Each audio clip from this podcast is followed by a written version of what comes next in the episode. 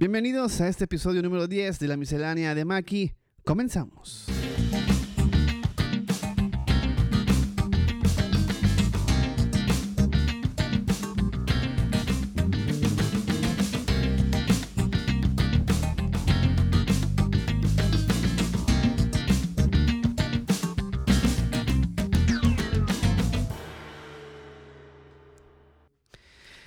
Bueno que estás aquí en este capítulo 10. Ya tenemos, estamos celebrando nuestros primeros 10 capítulos. Estamos de aniversario, no de aniversario, pero sí de, de festejo de, de, de, cena de episodios. Y es como, como ha sido la, la, la, tendencia de este espacio. Eh, va a ser eh, bastante ecléctico. Tendremos el tema principal, tendremos invitado que va a estar ya uniéndose a estas emisiones y tendremos deportes como siempre. Eh, y vamos a empezar, como viste en el título, eso se llama decisiones. Y realmente el tema esto es hacer una... Um, como estos podcasts, estos episodios que de momento tengo así de, de invitarles a, a, a, pensar un poquito más sobre nuestro día a día. Y esto es para que tomemos conciencia de cómo las decisiones que tomamos afectan nuestra vida diaria. Y el tema principal es que todo en esta vida es una decisión.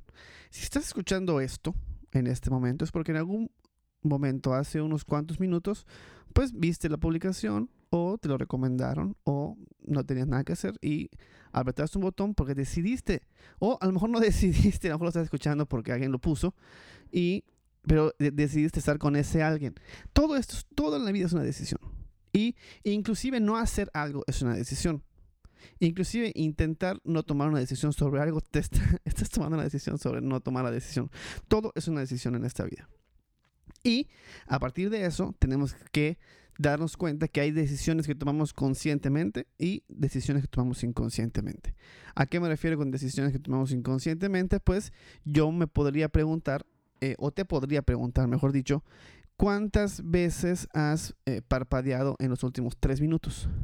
Y seguramente no me vas a poder decir, porque eso es una decisión inconsciente de nuestro organismo que ya lo tiene bastante, eh, ya, o sea, se hace, se hace por default, como respirar, como parpadear, como que el, el, nuestro corazón lata. Son decisiones inconscientes.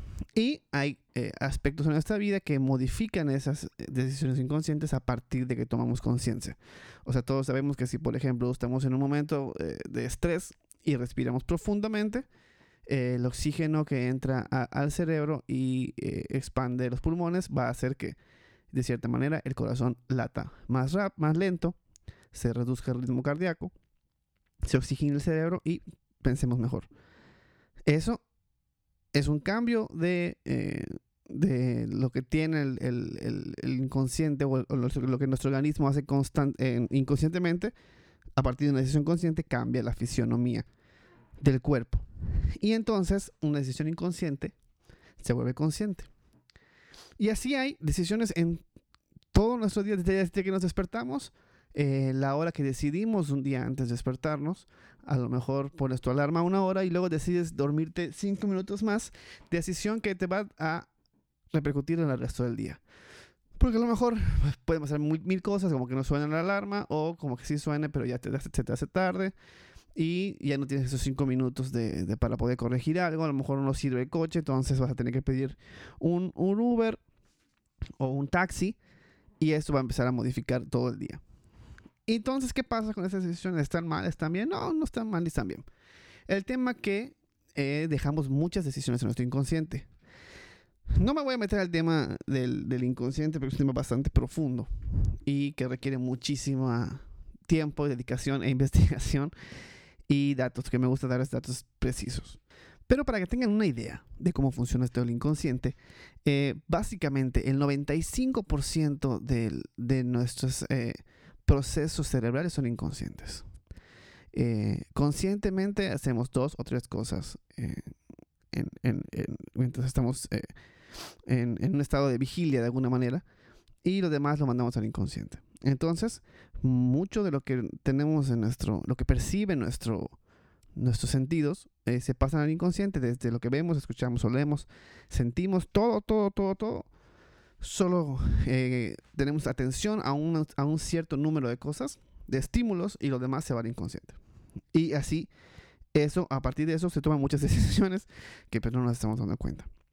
¿Qué sería lo, lo, maravilloso? Pues hacer conciencia de qué tantas decisiones hacemos, qué tantas decisiones estamos dejando al inconsciente y qué tantas decisiones no queremos tomar. Y eso, eso eh, permea en todo, en todo el mundo, en todos los aspectos y en todas las cosas. Y, y por ejemplo, eh, hace poquito, de hecho, este, este, este capítulo me, se me inspiró por un, un, texto que me pasó un amigo, eh, Luis Peña, que es un chavo que que ve el, fútbol de una manera diferente, que ya está eh, eh, trabajando en eso, trabaja para el 9 y medio, ya está en radio, ya, ya, ya, ya está viviendo el tema del periodismo deportivo. Y pasó un texto sobre este método de, eh, de entrenamiento que tiene Pedro Caixinha, que se llama la periodización táctica. Así se llama este, este método de, de entrenamiento. Y pues prácticamente pues, no, no, no, no lo voy a, abordar mucho, probablemente lo tengamos en otro, en otro episodio, pero eh, el tema es que básicamente deja todo, deja, está todo muy estructurado y no deja nada a, a, a, ver qué pasa, ¿no? Sino que todo está muy bien estructurado, todo tiene una metodología y todo tiene una razón de por qué se hace. Y entre eso, entre eso hay eh, eh, siempre, si ustedes han escuchado las conferencias de prensa de, de, Pedro Caixinha o de Mourinho, que es el máximo exponente en este momento de esa metodología, pues siempre, siempre hablan de, varios factores, ¿no? El factor eh, físico, eh, emocional, psicológico y bla, bla, bla, bla, bla. Y dentro de esos factores psicológicos eh, hay, un tema que le llaman marcadores somáticos, que esto se, yo, lo, yo lo puedo extender a toda, a toda la vida. ellos lo, ponen en, en, el fútbol, pero fíjense qué interesante cómo lo definen. Dicen que los marcadores somáticos son un caso especial de sentimientos generados a partir de emociones secundarias.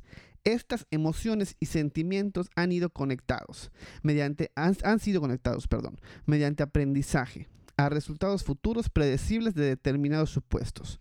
Cuando un marcador somático negativo se juxtapone a un determinado resultado futuro, la combinación funciona como un timbre de alarma. En cambio, cuando lo que se sobrepone es un marcador somático positivo, se convierte en una guía de incentivo. ¿Qué quiere decir esto? Que si nuestra experiencia, nuestro pasado, nuestra historia nos ha hecho eh, aprender que algo no nos sale bien o algo no sabemos hacer o algo nos ha marcado, que nos, nos ha dejado una marca de que por ahí no debe estar, se dispara un tipo de, de, aviso de que aguas, esto no, nos sale, esto no nos sale, esto mejor no nos metemos y fisiológicamente genera una reacción. ¿Ok? Lo contrario, si estamos en un lugar donde estamos cómodos, que sabemos que ya lo hicimos mil veces, que siempre tenemos una buena reacción cuando nos pasa eso, pues eh, tenemos un, como que una, invitación a hacer las cosas de manera inconsciente. Esto es todo total, es totalmente de manera inconsciente. O sea, no me estoy dando cuenta de que esto está pasando en, conmigo. A eso se refiere, a eso nos vamos a referir en este momento como eh, inconsciente, ¿ok? Dice, los marcadores somáticos no deliberan por nosotros, o sea, no es, un, no, es, un estímulo inmediato, sino que ayudan a la deliberación a resaltar algunas opciones y a eliminarlas rápidamente las consideraciones consiguientes, ¿ok? Y eso nos pasa en la vida. Eh, no sé, a lo mejor eh, hay un tipo de trabajo o hay, hay, una actividad en el trabajo o en la escuela que, según tú, tuviste una, tuviste una, una em, una experiencia negativa en ese caso, ¿no? Entonces tú ya generalizaste que no eres bueno para eso o que no te va a salir. Y las veces que se te presenta un estímulo similar vas a tener la misma reacción. Y eso es una reacción inconsciente. O sea, tu, tu, cuerpo te genera esa, esa, esa sensación de que mm, mm, por aquí no va. Lo generalizamos y pues ya se genera una conducta o, o una, o una costumbre. Y, bueno, eso nos pasa en, todo el día. Entonces, ¿qué, sería lo, lo, recomendable? Empezar a tomar conciencia de nuestras decisiones. Es un proceso bastante complicado y, muy largo y, requiere un, tema de introspección bastante eh, pues, pues fuerte.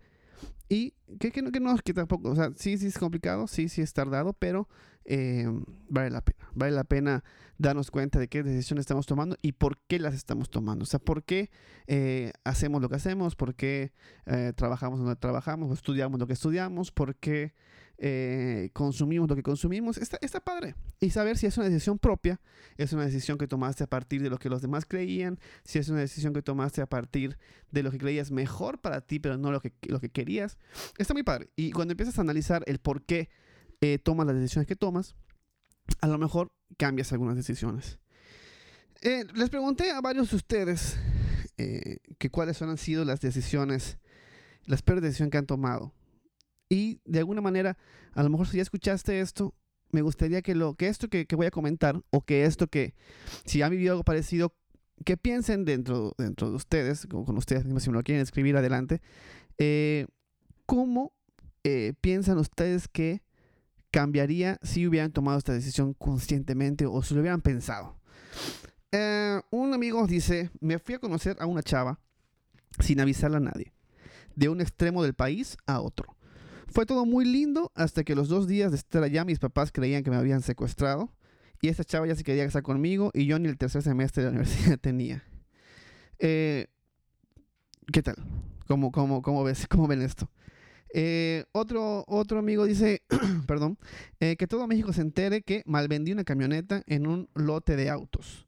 No se dejen engañar, tomen decisiones correctas y carita de eye roll. Otro amigo dice que su peor error ha sido dejar de estudiar.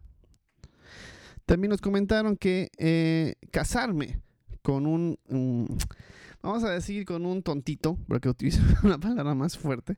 Casarme con un uh, que nunca mantuvo ni mantiene sus bendiciones. Eh, no se casen, es la sugerencia que nos da. Eh, así carita así como de... Mm. Y sigo pagando símbolos de pesos dobles, esa tontería. Eh, allá hay un tema que probablemente si lo hubieran pensado de una mejor manera, a lo mejor no lo hubieran hecho. Y hay un amigo que en Twitter me escribió que la peor decisión que han tomado es dejar cinco minutos en la última palabra.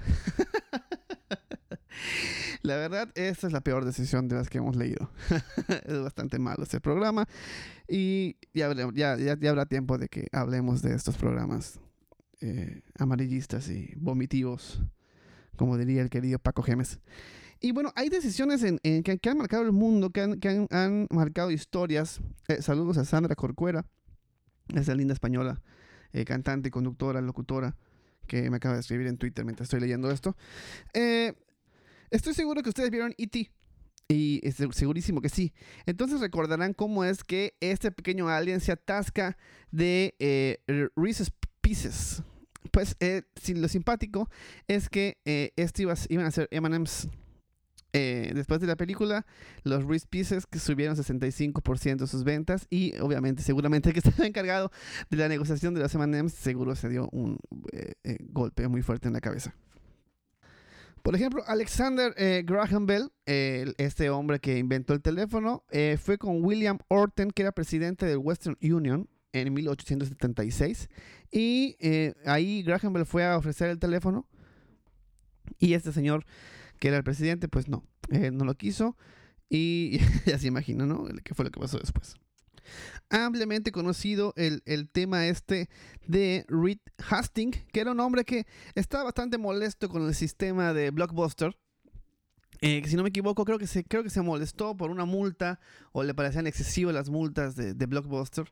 Y el tipo dice, bueno, pues voy a empezar a hacer eh, una, una eh, pues una manera diferente. Empezó a, rentar los DVDs y, los tenía por, los, los rentaba por mes y lo, hacía vía, vía mail. Entiendo que, que, que, Netflix, si no sabías de qué estábamos hablando, eh, lo sigue haciendo con algunas personas esto de, de, llevar las películas a, domicilio, vía DVD o Blu-ray.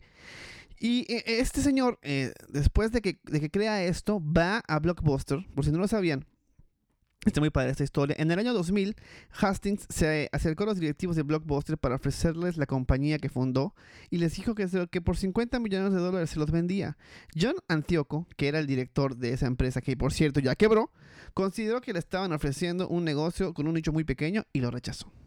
Eh, básicamente, cuatro años después, eh, Blockbuster se declaró en quiebra y anunció el cierre de más de 1.500 establecimientos. Y así hay historias eh, impresionantes. Eh, por ejemplo, a, J.K. Rowling, esta escritora que hizo a Harry Potter, eh, pues la en algún momento cuando vendieron cuando estaba vendiendo sus novelas la rechazaron y no la, y no la quisieron editar eh, también los Beatles pasaron por algo parecido prefirieron checar a otra empresa a otro grupo en lugar de a los Beatles y obviamente se habrá súper arrepentido el productor que lo rechazó eh, eh, en algún momento se habla de un, señor que en la Primera Guerra Mundial eh, no mató a Hitler por, pena, porque lo vio mal herido y dijo, pues no, pues no lo voy a matar. hay una muy buena, esa es una historia bastante famosa, que er, era un... Estaban en guerra y eso se llama la batalla de. Caránsebes y fue una de las más trágicas de la historia. Fíjense que en 1788 Austria estaba en guerra contra el Imperio Otomano, eh, lo que sería actualmente Rumania. Eh, saludos, por cierto, a Carmen Domitrescu, linda, linda amiga.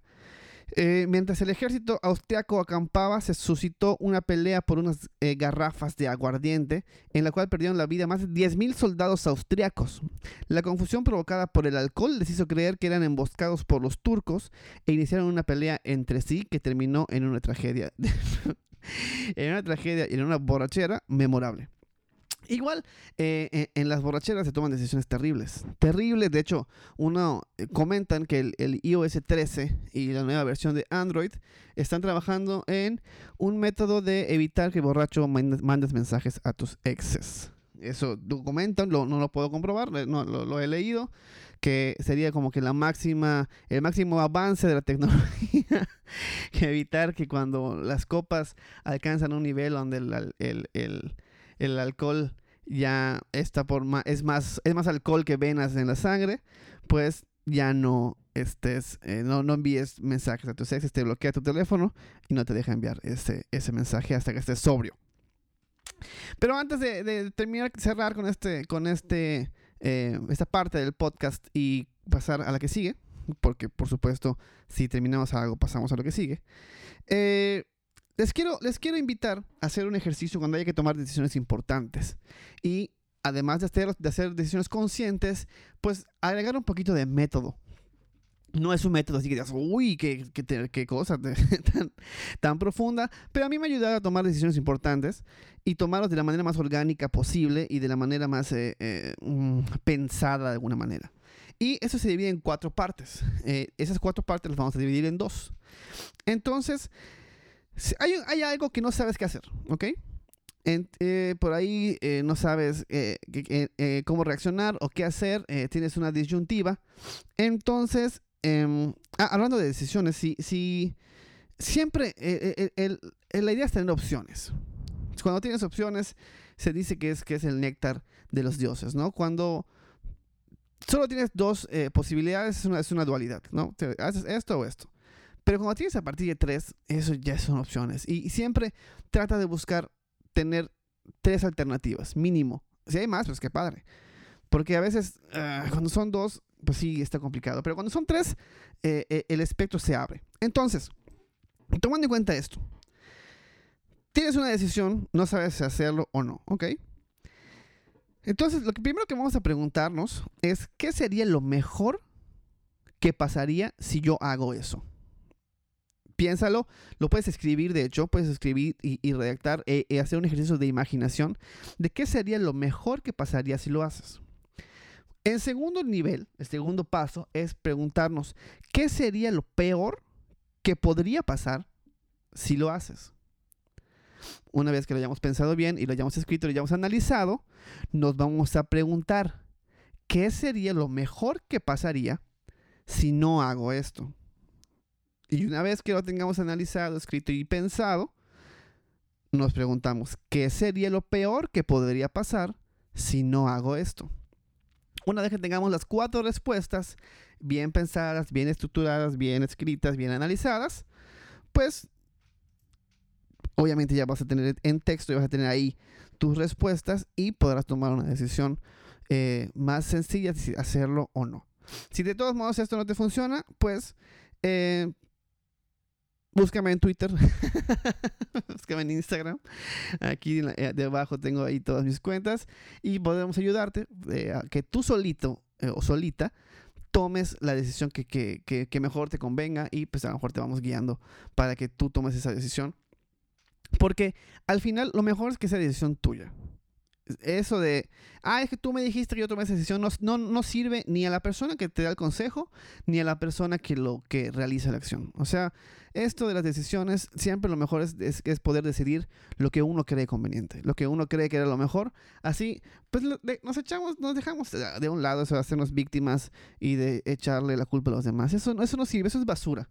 Eso de, ay, es que tú me dijiste que yo tomé decisión. Ay, es que tú me dijiste que, que, era lo mejor que podía hacer para no tomar la responsabilidad de nuestras cosas. Vamos a, vamos a, dejarlo en otro lado. Y, y, y, yo creo que estoy hablando con gente, o gente sana me está escuchando, gente que tiene la capacidad de tomar eh, responsabilidad de sus decisiones y acciones. Y a partir de eso, si eres de esas personas y esto que te acabo de comentar no te funciona, entonces, con mucho gusto, ahí está mi Twitter, ahí está mi Instagram si quieres, te paso mi WhatsApp y platicamos. Con mucho gusto platicamos. Estas fueron decisiones y hay muchísimo más para hablar. Probablemente esto nos dé para otros dos, tres o cuatro capítulos más de, de, esto, pero igual hay mucho contenido extra el día de hoy.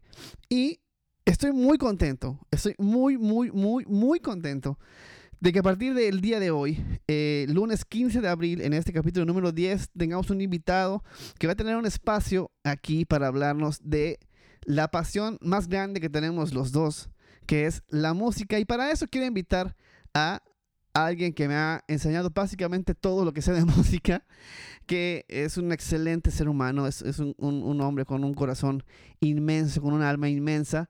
Y eh, probablemente uno de los seres humanos más divertidos que he conocido en mi vida. Él es Alberto Pinzón, fuertes aplausos. Adal, bienvenido a este espacio, la miscelánea de Maki. Eh, un, 15 de abril que básicamente tiene muchos temas eh, eh, artísticos presentes. Por ejemplo, muere Pedro Infante, muere Lincoln, el presidente norteamericano que también era un amante del teatro. Muere Greta Garbo, y entre otras cosas se hunde el Titanic. Eh, un, 15 de abril también de tragedias como la que vimos, en esta mañana. Pero cuéntanos, Adal, eh, para que eh, la gente que nos está escuchando sepa por qué eres una voz autorizada a partir de, de, lo que vamos a estar opinando cada, o lo que vas a estar opinando cada, cada semana. Cuéntanos un poquito de ti. Bueno, antes que todo, muchísimas gracias por esta gran oportunidad de estar en contacto con todos ustedes. Realmente eh, esto de, los micrófonos es una pasión que siempre he tenido, independientemente de estar en las partes escénicas y de, llevar e impactar con todos ustedes con la música, la música de diferentes autores, de diferentes músicos que han hecho por medio de mi voz y estar en comunicación siempre con ustedes. Eh, los micrófonos y estar comentando siempre ha sido parte de, de, mi vida diaria. Y realmente eh, agradezco muchísimo a Maki, a la miscelánea de Maki, esta gran oportunidad para estar eh, platicando un poco lo, de lo que se hace en la semana y por supuesto desde el punto de vista del arte. estaremos dando una, una opinión por supuesto desde mi punto de vista, pero también desde lo que son 37 años de carrera que avalan el camino y la visión que, de lo que está viendo.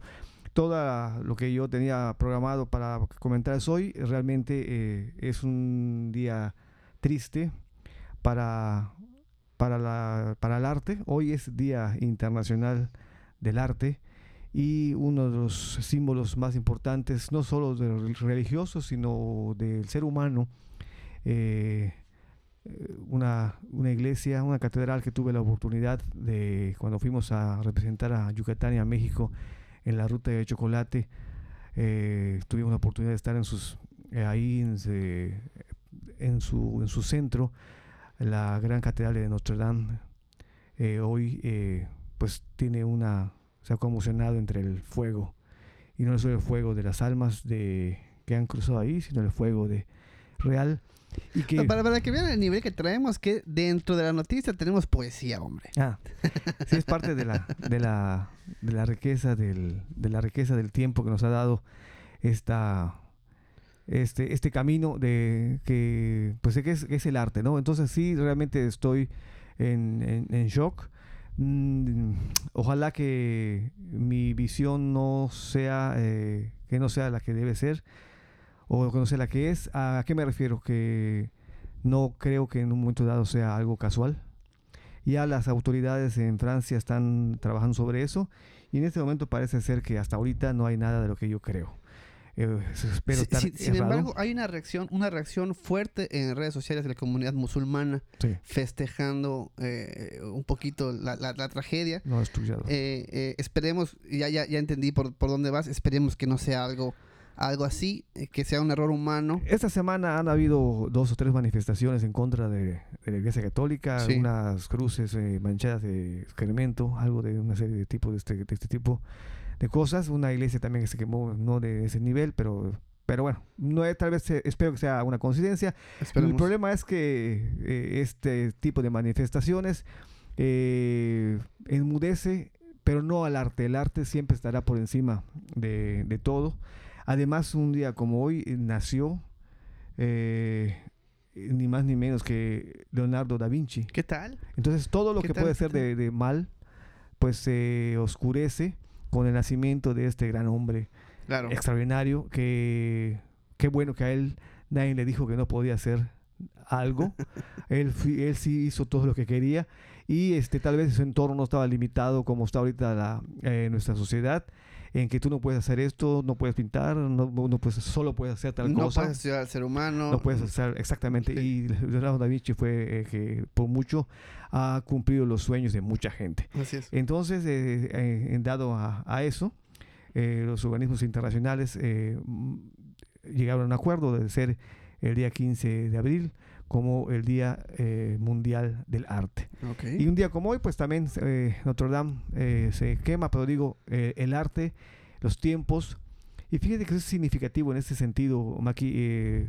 estamos en un momento donde este planeta está, eh, está pidiendo que lo vienen a ver por este calor inmenso, que ahorita estamos en Yucatán, hemos llegado a alrededor de 49.2 grados el día de ayer. Para que tengan una idea, en este momento son las 7:44 de la noche y en Mérida estamos a 27 grados centígrados con una sensación térmica de 31, siendo las 7:40, casi las 8 de la noche. Exactamente. Entonces ahí, así, pues, así estaremos este, platicando, comentando. Hay concursos que se están dando a nivel internacional. Fíjense que en particular a mí, y yo que soy productor de concursos, no me gustan los concursos en particular del arte. Decía el gran pastor Cervera eh, que, que concursen los caballos. decía, Pastor Severa es, es uno de los grandes compositores yucatecos de de, de- contemporánea, por decirlo de alguna manera, que tiene canciones preciosísimas. y probablemente eh, hablaremos y mostraremos sus canciones eh, a- a- en, este, en este espacio. Y, y él, él, él decía, ¿cómo, cómo, ¿cuál es la frase? Adam?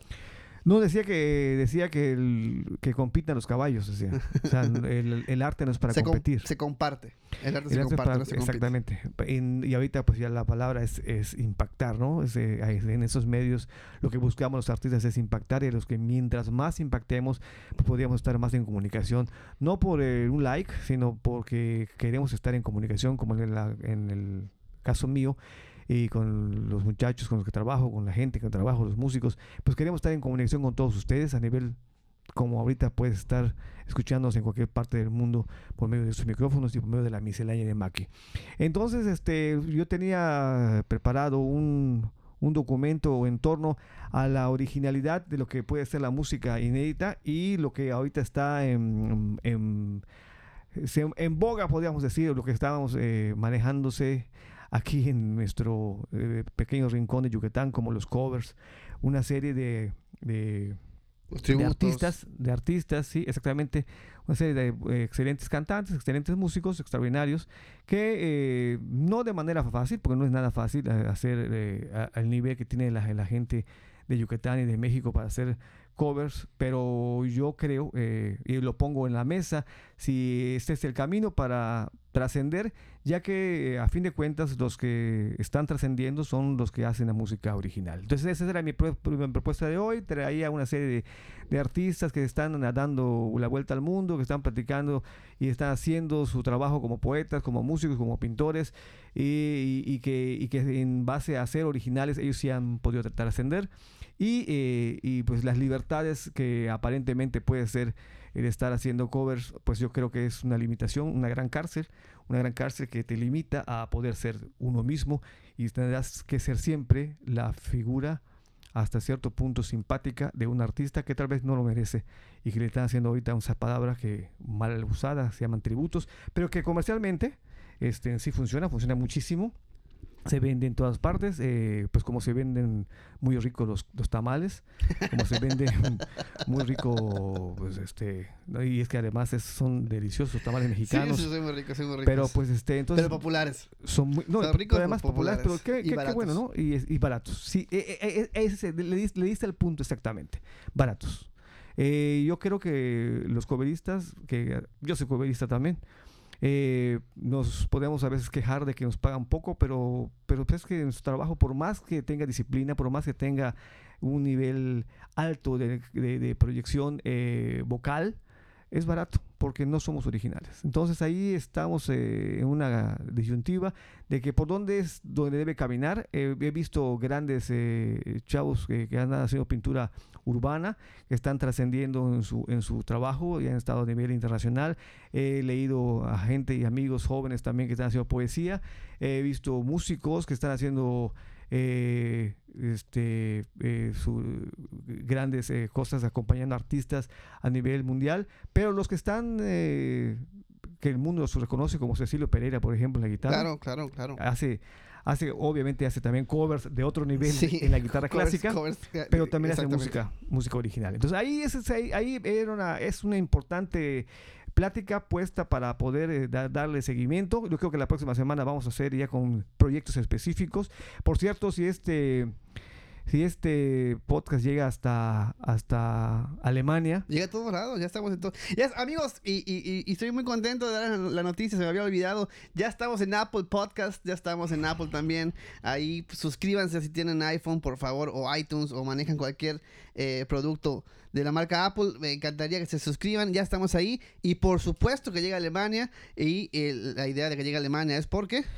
Ahí está nuestra amiga, eh, la de sonido raizoso. Ay, sí, eh, sí, Moctezuma. Moctezuma. Y es exactamente un ejemplo que yo estaba diciendo, que es un ejemplo de originalidad Independientemente de que podríamos entrar en cuestiones técnicas, vocales, musicales, eh, lo que se está proyectando, de identidad, de muchas cosas que se está haciendo, es una artista mexicana, ella es de Tabasco, eh, creo, que prácticamente su carrera la hizo aquí en Yucatán o proyectó más aquí en Yucatán. Tuve la oportunidad de estar trabajando con ella, eh, bueno, dándole el espacio en el Foro Caitán. Después en La Quilla es un lugar que fue eh, creo que no sé si existe en este momento, pero fue un lugar de, eh, alternativo. Y de ahí unos promotores este, eh, japoneses la escucharon y todo lo que, la belleza de, lo que está haciendo su vida en este momento. María Moctezuma es, es, una realidad y este pues es una chava que le metió originalidad, otra chava que está también tremendamente que la había puesto hoy como, como un ejemplo y que no soy su fan musical porque realmente, eh, aunque es brillante como músico, eh, pero sí soy fan de su forma de vivir y de su actitud. Yo le decía ayer eh, por, por, el Facebook que su mayor tributo, independientemente de su talento, es su actitud y me refiero a, a Flor Amargo. ¿Cómo no? Es una eh, muchacha extraordinaria. Eh, algún día, eh, oigan los cuentos, hoy, día le entraremos de la música, vamos a estar haciendo algo con ella en algún momento cuando nos pongamos en contacto. No tengo el gusto de conocerla, nada más aquí con Yucatán vino a cantar Trova Yucateca en, este año. Y le mando un gran saludo. Esos son proyectos que en un momento dado yo creo que están este, poniendo el ejemplo de lo que se puede hacer con originalidad y con eh, esa gran pasión que se tiene que tener para la música. No hay de otra. Enfocarse en lo que te gusta. Eh, perder el miedo, bueno, el miedo no existe, es, esa es una serie de elementos que uno tiene que, eh, que uno tiene en, su programación, que uno tiene en su mapa de, desde, que, nace y que, que, poco a poco puede estar uno revirtiendo con un ejercicio de, de, psicólogo, de autoanálisis, de, este tipo de cosas que ustedes más los psicólogos, como en tu caso, Maki, pueden hablar más de esto y que sería muy importante. Yo creo, hablábamos la otra vez con Ornelas, con Tabo Lara, bueno, la otra vez hace como dos años, estábamos desayunando y ellos platicaron... Ornelas y, y Tabo Lara, que son dos de los compositores de música contemporánea en español más... Eh, populares y con más éxito de los últimos 10, 15 años. Es correcto. Sí, sí, sí, igual con el Jaime y con Louis. eh, amigos de mi generación, Rayleigh y Barba, son amigos de, la, de, la, generación de, tu servidor. Sí. y que este, platicábamos, entonces ellos en ese, hace como, te le digo, hace como dos años, tres años, eh, comentaban de, de, que cuando iban a, iban a ir a su psicólogo, y pero lo platicaban como ir a comprar este ir a comprar francés o pan dulce, ¿no? dos años, creo que tiene como seis o siete años. Bueno, eh, bueno, lo que pasa es que en el, en el, en el mundo de la, del arte el, el tiempo no, es relativo. Es relativo. Entonces, este eh, platicaban de, de, sus psicólogos como ir al, dentista, ¿no? O algo más, más, este, más, este, más cotidiano. Más normal, sí. Más normal. Y eso fue muy interesante para mí, sí, como, como oye, pues, ¿por qué van al psicólogo si no están locos? Pues sí están locos, pero, pero por, por el arte, ¿no?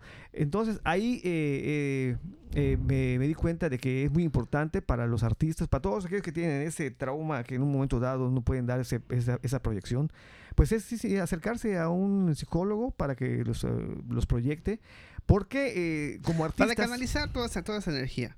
Es al, final, al final es lo mismo, es lo misma, eh, al final es la misma energía, a lo mejor va a parecer un poquito...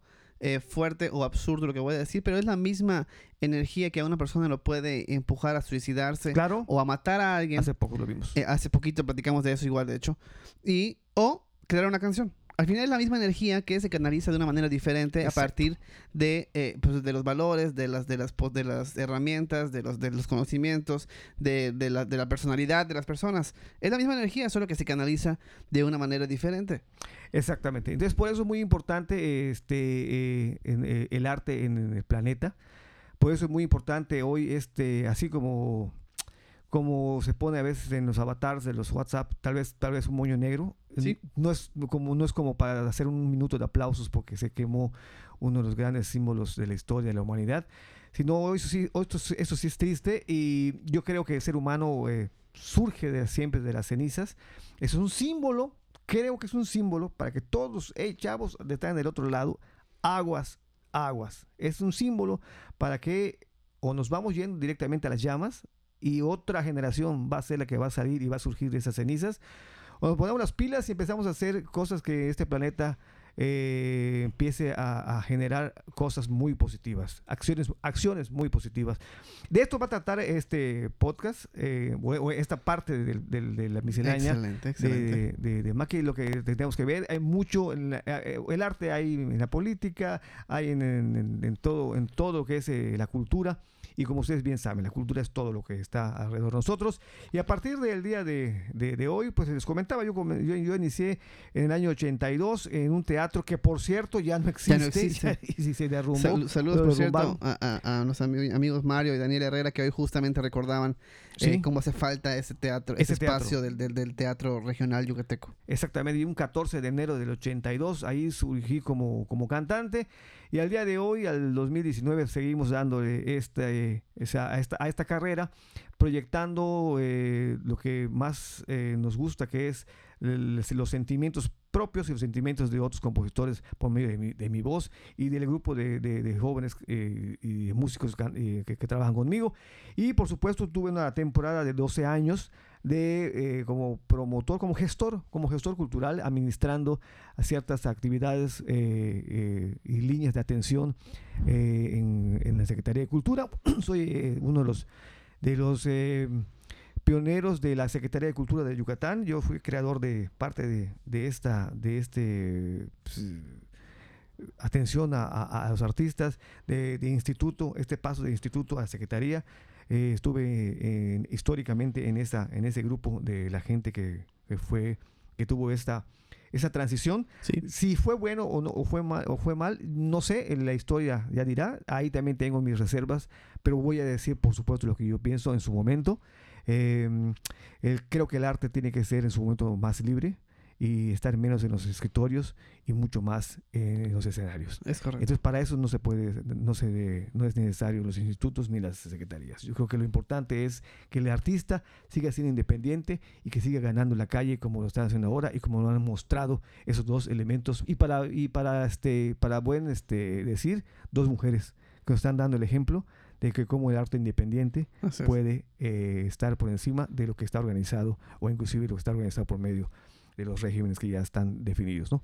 Entonces, este, estamos en esto, eh, muchachos, 37 años de, de, de, de estar en, en, el arte. Y en, en, todas las áreas, como dijiste, ya te, ya te tocó estar en el escenario, estar produciendo espectáculos, estar claro. siendo gestor de recursos económicos del Estado para, para nuevas, nuevas eh, sí para nuevos artistas, para nuevos espacios, eh, con la música popular, con la trova yucateca, con la música eh, caribeña, tropical, salsa, el, el, son cubano. Te ha tocado estar con la, con, con, con la banda alternativa, con, con todo, con, los, con los grafiteros, Por con cierto, la música. Padre Eduardo Vargas, Padre Anderson. Padre Anderson, un, un, un, fuerte abrazo para, para Eduardo Vargas, que seguramente le vamos a enviar el link para que nos escuche, escuche los saludos, que lo, lo queremos mucho a todo el colectivo Seiba Fleiva también, eh, al, al, no, no, doctor García, también psicólogo, antes de que existiera eh, el doctor García como Luis García, el, el, el, futbolista y narrador, estaba el doctor García, que era el que acompañaba al, al padre Anderson, ese que acompaña al padre Anderson en sus, en sus rimas. Así es. Entonces, pues mire, tuve esos 12 años para trabajar con toda esta gente, con, todo, con todos los artistas. Aprendí, yo decía, eh, o sea, aprendí, aprendí, muchísimo en, en, el trabajo de estar, obviamente, a, gestionando los recursos. Fueron cuatro líneas que se trabajaron, la urbana, el fomento de la trova yucateca entre los jóvenes, eh, un foro que ya tiene pues, casi los mismos años que de, de, carrera que yo, como 37 años que se llamó, porque ya no existe en este momento, el foro eh, Caitán, que en maya es eh, cantar, hablar, y, eh, y, una caravana que era una especie de promoción que llevábamos de, de cantantes, de, de espectáculo itinerante. Itinerante que íbamos por todo, por todo el estado. No? Entonces ahí tuve esas cuatro líneas de, de, trabajo. Un error terrible pensar que el concurso Nuevas Voces de Mayab era un concurso, realmente era un, una eh, plataforma, sí, sí, una, una, plataforma para poder proyectar eh, el, el, este, eh, el, el, la trova yucateca entre los jóvenes y poder así este, que los otros, otros jóvenes les gustara la trova yucateca. Eh, por azares de... No, azares, no, no, no es nada. Aquí en esto del, de la política no es nada, nada de azar. Pensaron que este era un programa hasta cierto punto político y eh, empezaron a cerrar las puertas. Sin embargo, eh, el, el, único objetivo de Nuevas Voces de Mayab era el fomento de la trova yucateca entre los jóvenes y ese programa se cerró por una visión absurda, una visión gris y que bueno, Ahí eh, buscaremos otros promotores para poder dar el seguimiento. Nosotros cantando y haciendo Trova Yucateca estamos haciendo la parte que nos corresponde. Pues Maki es eh, la parte que me, eh, hoy 15 de abril, este 15 de abril, oscuro, pero brillante por el arte, oscuro por, por la parte que nos corresponde de ver las cenizas de esta gran catedral en Francia en París específicamente, en Notre Dame. Hay una imagen aquí que no pueden ver los chavos, pero a ver si eh, que es bellísima, que, que aquí... Eh, en la torre, eh, para que tengan una idea, es una, una toma que está pues ya varios kilómetros hacia atrás del Notre Dame y al fondo se ve el, la Torre Eiffel y, y, el Arco del Triunfo. Eh, eh, totalmente eh, detrás del humo de la Catedral Notre Dame. La vamos a poner, vamos a ver si la puedes subir a tu, a tu Twitter. Claro. Y, y, la compartimos aquí en el, en, el, en, el, en el enlace para que la puedan ver. Es una foto total y absolutamente abrumadora. Por, por, por, lo que representa, por el símbolo de lo que comentabas en, en cuando empezaste esta, esta participación, es, es una imagen totalmente, eh, eh, pues que, que, sí, que sí, que sí cala y, y, nos pone mucho a pensar dónde estamos llevando el, la, la, el, lo, que, lo, que, lo que tantos años está, se ha dejado por construir, cuánto tiempo nos está dejando, nos está dando, el, nos está llevando destruirlo. Exactamente. Entonces a veces pues, las carreras eh, se tarda mucho mucho en estar creándolas y a veces un en este momento de esta era un tuitazo se acaba sí. con todo y, y, y, o aplicando igual como tú sabes que esto es un, un se, mezclamos todo por se llama miscelánea exactamente como decía Usain Bolt o sea, yo yo me preparé cuatro años entrenando todos los días entrenando 4, 5, 6 horas para correr 11 segundos. 11 segundos. Bueno, 9, ¿no? Ah, no, 9, sí, 9, 9, 9, 56. 11 segundos 11 es lo, normal.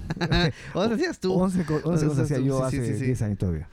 Bueno, pues muchas gracias por esta gran oportunidad. Gracias a ti. Este, por estar en contacto con, contigo. Gracias, Maki, y a todos ustedes. Ustedes son la parte más importante de este planeta, la gente que nos escucha. Sin ustedes, esta parte de aquí no existe. Gracias. Nos vemos el próximo el próximo lunes, lunes aquí ¿lunes? vamos a estar. Por cierto, eh, eh, la, la, banda esta de los necios, mis amigos esos de Cruz Azul, ah, sí. eh, te quieren agregar al grupo. que creen que vas a hacer mucho más mejores aportes que yo. No creo. Creo que te quieren más a ti que a mí, porque pues, a veces leen lo que pones en Twitter. Arroba Adalberto con doble E TF es su cuenta de Twitter. Ahí síganlo. Eh, es una persona que, vale mucho la pena seguir y, estar pendiente. No tuitea mucho, pero cuando tuitea es ahí bastante eh, asertivo y, eficaz y, a veces este eh, picarón. Saludos para todos, para todos los necios. Este, real- realmente sí soy seguidor. Bueno, el, eh, el pobre Maki le va a Cruz Azul porque prácticamente yo le voy a Por Cruz su Azul. culpa. Y por mi papá que también le iba a Cruz Azul. Pero bueno, a nosotros nos tocó la época esa, bueno, a mi padre le tocó la, época hermosa de los 70 donde Sí, sí, sí. la máquina todo. solo había máquina, máquina, máquina, máquina. Y tal vez por eso yo también le voy a Cruz Azul. que Pero, seguramente es la historia que se repite en, en- en toda la En banda toda- de, en de toda mi la generación que vamos a. Cruz Azul. Y este, en eso no, no soy un fanático de, de, de la, de, la, de, la, de- la esencia del fútbol, sí, pero no soy un fanático de, de estar rompiéndome el, el alma. Porque, pues, ustedes, a mí, yo sé que hay gente muy pre- preparada en los necios.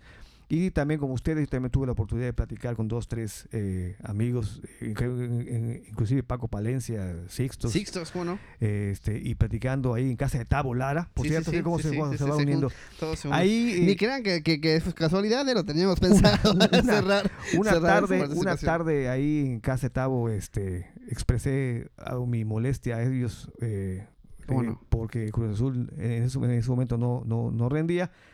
Y, y yo ya no les voy a decir que lo que me comentaron porque No, bueno, coméntalo, com- coméntalo porque, bueno, de todos modos, cada vez se sabe más la realidad de- del tema, del tema comercial. Mira, para, para empezar, yo, me yo, yo recuerdo en esos días a Sixtus le acaban de robar un carro. Un, tenía una especie de un Ferrari amarillo. Ah, no, no, algo sé. así.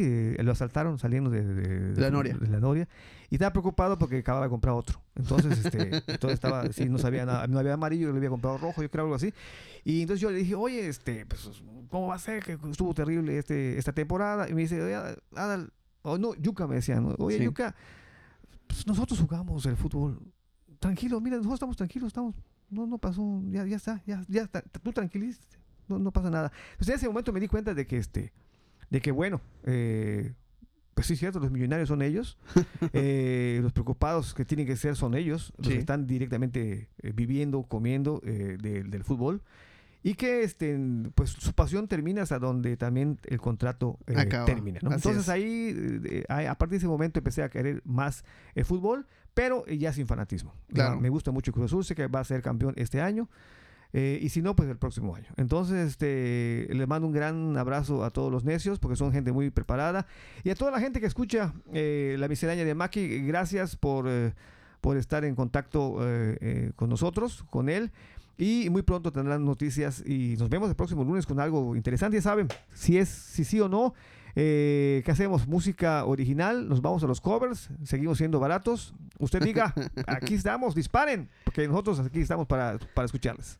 Ok, muchísimas gracias, Adal. Y bueno, pues tomando ya, ya que empezamos el tema deportivo, vamos a rápidamente hacer un resumen de lo que tenemos de la jornada pasada y lo que viene en el deporte en todo el mundo. Y empezamos con la Liga Mexicana, por supuesto. Rapidísimo, rapidísimo, vamos a hacer eh, un recuento de cómo fue la jornada 14 de la Liga BBVA Bancomer, la Liga Mexicana. León le ganó 3-0 a Puebla. Necaxa le ganó 2-1 al Atlas. eh, ambos como visita. Eh, Querétaro y Toluca empataron a 0. Pachuca le metió 9 goles al Veracruz. Un Veracruz que en este momento ya no tiene técnico. Siboldi ha renunciado. Un Veracruz en el cual eh, los únicos 6 puntos que tenían se lo quitaron. Pero hay un tema con, con la Liga Mexicana y la FIFA. Todo huele a que lo van a desafiliar, porque ya Fidel Curi se está pasando de lanza, ya amenazó con poner trapitos al sol, ya dijo que les deben dinero, se está armando ahí un tema entre, pers- como ya, ya personal entre Liga MX contra Curi. Eh, vamos a ver cómo desenlaza esto. Por lo tanto, si ustedes entran, ahí nuestro insider en la FMF, Federación- Federación Mexicana de Fútbol, nuestro amigo Jandro, que es de ahí de Toluca, eh, nos informa esto, que ya a Veracruz le, le han quitado los puntos, que ya tiene eh, eh, cero puntos de los seis que tenía y eh, por un tema de no cumplir con, con algún reglamento de la FIFA, está totalmente eh, sin puntos de Veracruz y con go- goleados, sin técnico y todo pinta a que lo van a desafiliar. El Morelia le ganó 1-0 a las Chivas, con, ya con Tomás Boy como técnico. No pudo Tomás Boy eh, recomponer el camino. Los Pumas allá en los últimos minutos le ganaron a Tijuana. Los Lobos WAP perdieron 3-0 contra Tigres. El América Cruz Azul, un partido bastante cerrado, muy competido. No nos vamos a meter en el tema del arbitraje porque pues eh, al final son 90 minutos y todos tienen las mismas oportunidades para meter gol. Quedó 0-0. Monterrey que vuelve a ponerse como jefe como aspirante al título. Le gana 4-0 al Santos. ¿Y cómo quedaron las posiciones eh, para esta después de esta jornada? Eh, el León es eh, el líder absoluto con 35 puntos, Tigres con 32, Monterrey con 26, Necaxa con 24, Pachuca con 24, América con 23, Cruz Azul con 23, Tijuana con 22. Esos son los primeros 8. Lo completan el Puebla con 20, Toluca con 18, Lobos con 17, Pumas con 16, Santos con 16, Atlas con 16, Chivas con 15, Morelia con 11, Querétaro con 8 y Veracruz, como les decíamos, tiene 0 puntos. Por después de esto que les comentábamos de eh, la desafilación y de eso, esta quitada de puntos, eh, así está la tabla en este momento. Los goleadores del torneo, Ángel Mena con 12, Rogelio Funes Mori con 11, Brian Fernández con 11, eh, Francisco Daniel Jara con 7, Milton Caraglio con 7. Y para terminar los próximos partidos eh, de, esta, de la jornada eh, la jornada 15 que viene esta semana, el Veracruz recibe a Monterrey, pobrecitos. Tijuana recibe a Lobos WAP. El Necaxa recibe a Pachuca. León recibe a Atlas. Cruz Azul recibe a Pumas. Tigres recibe a Morelia. Chivas a Puebla. Toluca contra América. Santos contra Querétaro son los partidos que tenemos para la próxima semana. Eh, tuvimos eh, eh, la final de la Copa MX, lo que resultó que el América es campeón ya de la Copa MX. Le ganó 1-0 al Juárez con un penal de Manuel Aguilera y son campeones. En el tema de la CONCACAF Liga de Campeones, eh, Santos le ganó 3-2 eh, a Tigres, en el global quedó 5-3 eh, a favor de Tigres y ellos pasan. El Sporting de Kansas ganó, perdió 5-2 contra Monterrey y esto quedó 10-2 en el global. Así que la final de ida el martes 23 de abril es Tigres Monterrey, la vuelta en el estadio de Monterrey el primero de junio. Eso es todo lo que tenemos de esta zona de la, del mundo. Eh, pasándonos a la otra parte, al otro lado del charco, tenemos los resultados de la Champions League. En la Champions League, el Tottenham le ganó 1-0 al Manchester City. La vuelta es el miércoles 17. Eh, el Liverpool le ganó 2-0 al Porto sin Héctor Herrera. El miércoles también es la vuelta. El Ajax empató a 1 con la Juventus. Eh, la mañana es ese partido de vuelta, al igual que el Manchester contra Barcelona, que quedó 1-0 en la ida. Mañana tenemos la vuelta. ¿Cómo quedarán estos partidos? ¿Quién sabe? Y pasamos a las posiciones de, las, de los torneos y de las ligas más importantes. La Liga de España, el Barcelona tiene 74 puntos, empató con un equipo totalmente eh, eh, alternativo y juvenil. Eh, quedó, quedó un, empate, el Atlético de Madrid con 65, el Real Madrid con 60 y el Sevilla con 52. Se mantienen los mismos cuatro de las semanas anteriores. La Liga Premier de Inglaterra, el Liverpool tiene 85 con un partido más, recuerden, el Manchester City tiene 83, el Tottenham tiene 67 y el Chelsea tiene 66. En la Bundesliga de Alemania, el Bayern tiene 67, el Dortmund tiene 66, el Leipzig tiene 58 y el Frankfurt tiene 52. Eh, este parte del podcast es patrocinado por nuestro amigo Trance, que, patrocina la Premier League de Malta. En esta liga, el Valletta tiene 54 puntos, el Hibernians tiene 52, el Gesida tiene 49 y el Sliema tiene 42. Eso es todo en el tema del fútbol. Seguimos con esta música hermosa para comentarles que sabemos que no todo es fútbol, sabemos que estamos en los playoffs de eh, la NBA y esto sería así como que los octavos de final. Los 76 eh, contra los Nets, los Raptors versus los Magic, los Celtics versus los Pacers, los Warriors versus los Clippers, los Nuggets versus Spurs, los Trade Blazers versus los Thunder, los Bucks versus Pistons y los Rockets versus los Jazz. Increíble que pasando tanta gente los Lakers hayan quedado fuera. En el básquetbol de México, eh, lo siento para mis amigos que iban a los capitanes. La Fuerza Regia se tituló como campeón del de, torneo mexicano de básquetbol. Y por último, eh, sabemos que ya empezó el béisbol en todos lados, en, en, la Liga de Estados Unidos y en la Liga Mexicana, pero pues no ha habido nada eh, que platicar. Está empezando, ya cuando haya eh, ahí por la mitad de temporada o pase algo importantísimo, lo platicaremos. Y antes de acabarnos, quiero, vamos a, con la voz de la conciencia que nos dice la siguiente frase. La vida es un duro equilibrio entre mantener o dejar ir. Antes de despedirnos, vamos a pasar con los saludos que nos dejaron para esta, eh, esta emisión. Vamos a checar primero aquí en el grupo de mis amigos los necios. Em, por ahí el Veno nos comenta que dile a los de Burger King que ya me den mi comida, que todavía me faltan cuatro horas de viaje. Anda de viaje mi amigo. Y Dumbo tiene su aprobación. Qué bueno, qué bueno que te gustó Dumbo. Estaba esperando ese tema para saber eh, tu opinión. Me dijiste que ibas a ver Dumbo, así que sí lo estaba esperando. Eh, aquí en el grupo de los Azules Siempre Unidos eh, comentan. Dicen, amigo, manda saludos para mí, Luis García, por supuesto, saludos Luis, y Tony, mi hijo, por favor, saludos para los dos, saludos para el grupo Azules Siempre Unidos de Miguel, de parte de Miguel Gutiérrez, por favor, y ahí están, ahí están los saludos. Eh, por cierto, parece que Pablo Aguilar está fuera de, de eh, peligro. Y eh, muy importante saber que está muy fuerte la rumorología para toda la banda azul de que este delantero de, de, Pumas, Carlos González, estaría muy cerca de la Noria, ya que Brian Fernández, pues, al parecer, se va a la MLS o a Tigres. Eso es todo, amigos. Muchísimas gracias. Ya 55 minutos con 48 segundos de podcast hay que hacer algo con ese tiempo. A lo mejor ya se queda instaurado como un podcast de una hora. Al final ya no tenemos límites. Estamos en Spotify, estamos en, Apple Podcast, estamos en eh, SoundCloud también y en Anchor. Muchísimas gracias por escucharnos. Eh, es un placer que estés aquí y que si llegaste hasta este punto del podcast, hasta casi hora, pues mi agradecimiento el triple de los que si escuchaste solo los primeros que eran de 20 minutos. Muchísimas gracias, es todo por hoy y nos escuchamos el próximo lunes. Bye.